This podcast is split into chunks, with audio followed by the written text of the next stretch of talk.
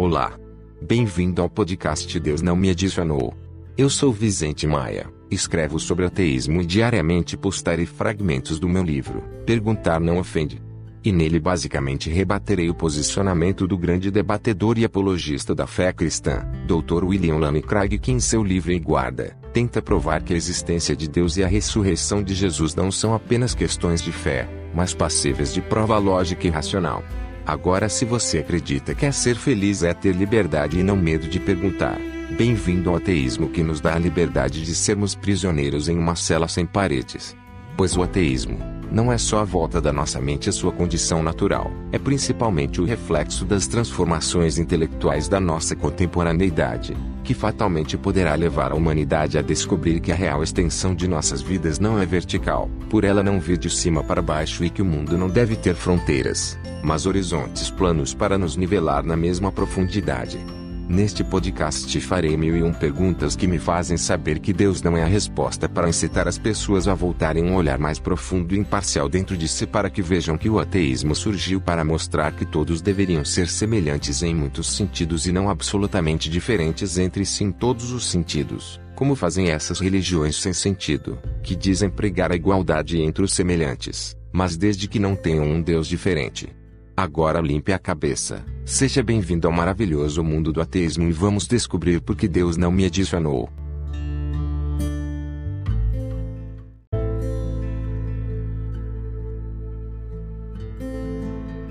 Fim da primeira temporada. Dr. WLC, sei de suas dificuldades manuais, mas se duas mãos trabalhando fazem mais do que milhares unidas em oração, por que não nos unirmos nos intervalos de suas orações e colocamos a mão na massa e façamos pão, para pouparmos o trabalho de rezar por ele, enquanto muitos povos famintos esperam Jesus voltar na esperança de ensiná-los a duplicá-lo. Tudo bem que fazer algo objetivo que está ao nosso alcance, beneficia poucos. Mas qual o sentido de rezar, ou apenas ter ideias para melhorar o mundo, se ideias sem ações, são como orações, não ajudam nem a quem as pratica. Se o Senhor concorda que é melhor um grama de ações que uma tonelada de intenções, pare de rezar para que Deus faça aquilo que você mesmo pode fazer.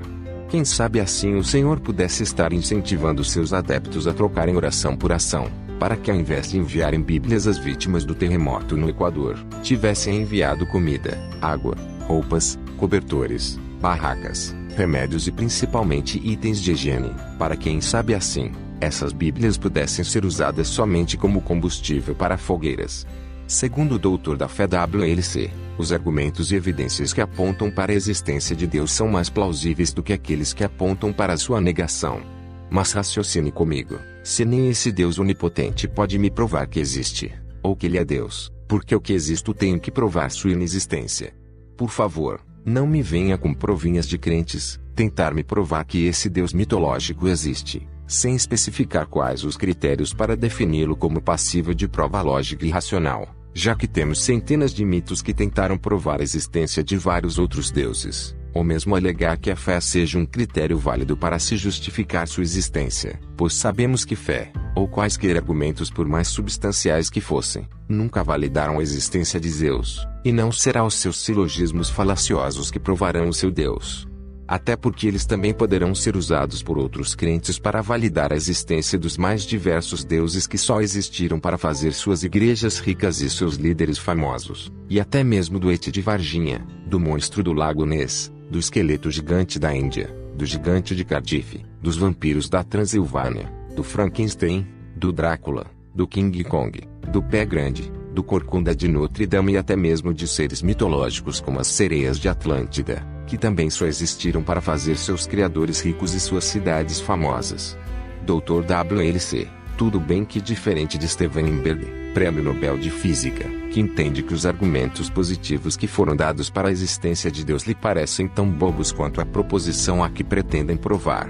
O Senhor pode acreditar piamente que os argumentos e evidências que apontam para a existência de Deus são mais plausíveis do que aqueles que apontam para a sua negação. Até porque o Senhor no seu livro em guarda, editado pela Sociedade Religiosa Edições Vida Nova, disse que se a evolução de fato existiu, a despeito de todas as difíceis probabilidades contrárias, então ela só pode ter sido um milagre, e, sendo assim, seria mais uma evidência em favor da existência de Deus. mas se baseado que há milhares de razões, evidências e argumentos lógicos que apontam para a inexistência de Deus e que são bem mais plausíveis do que apenas alguns silogismos falaciosos que apontam para a afirmação do contrário. Não está claro que a maior prova da inexistência de Deus é não haver nenhuma a favor da sua existência, mas boas evidências contra ele. Até entendo que o Deus bruto do Velho Testamento tenha começado um movimento ecológico no Êxodo 23 e 29 e depois envia seus anjos para destruir um terço de todas as árvores no Apocalipse 8, 7. Mas se Jesus realmente disse, julguem a árvore pelos seus frutos e amaldiçoe uma figueira, MT 21 e 18 a 20, e ela seca imediatamente, posso presumir que Jesus odeia figos, ou ele não era um protetor da natureza, já que esse comportamento não é típico de um verdadeiro ecologista. Tudo bem que Jesus, supostamente onisciente, não sabia que não era a época de figos, mas se ele tinha poderes, por ser supostamente onipotente, para secar a figueira, por que não a fez dar frutos, ou duplicado outra fruta qualquer, como fez com pão e peixe? Se eu fosse Deus, não penalizaria quem não acreditasse em mim, mas sim aqueles que matam a vida e destroem a natureza deste lindo ponto azul safira no universo, fazendo-os reflorestar os planetas Antares e Aldebaran. Estou ciente de que no presente não podemos viajar ao futuro e no futuro não será possível viajar ao passado, já que os turistas do futuro não estão nos visitando. Mas hasta lá vista baby. I'll be back.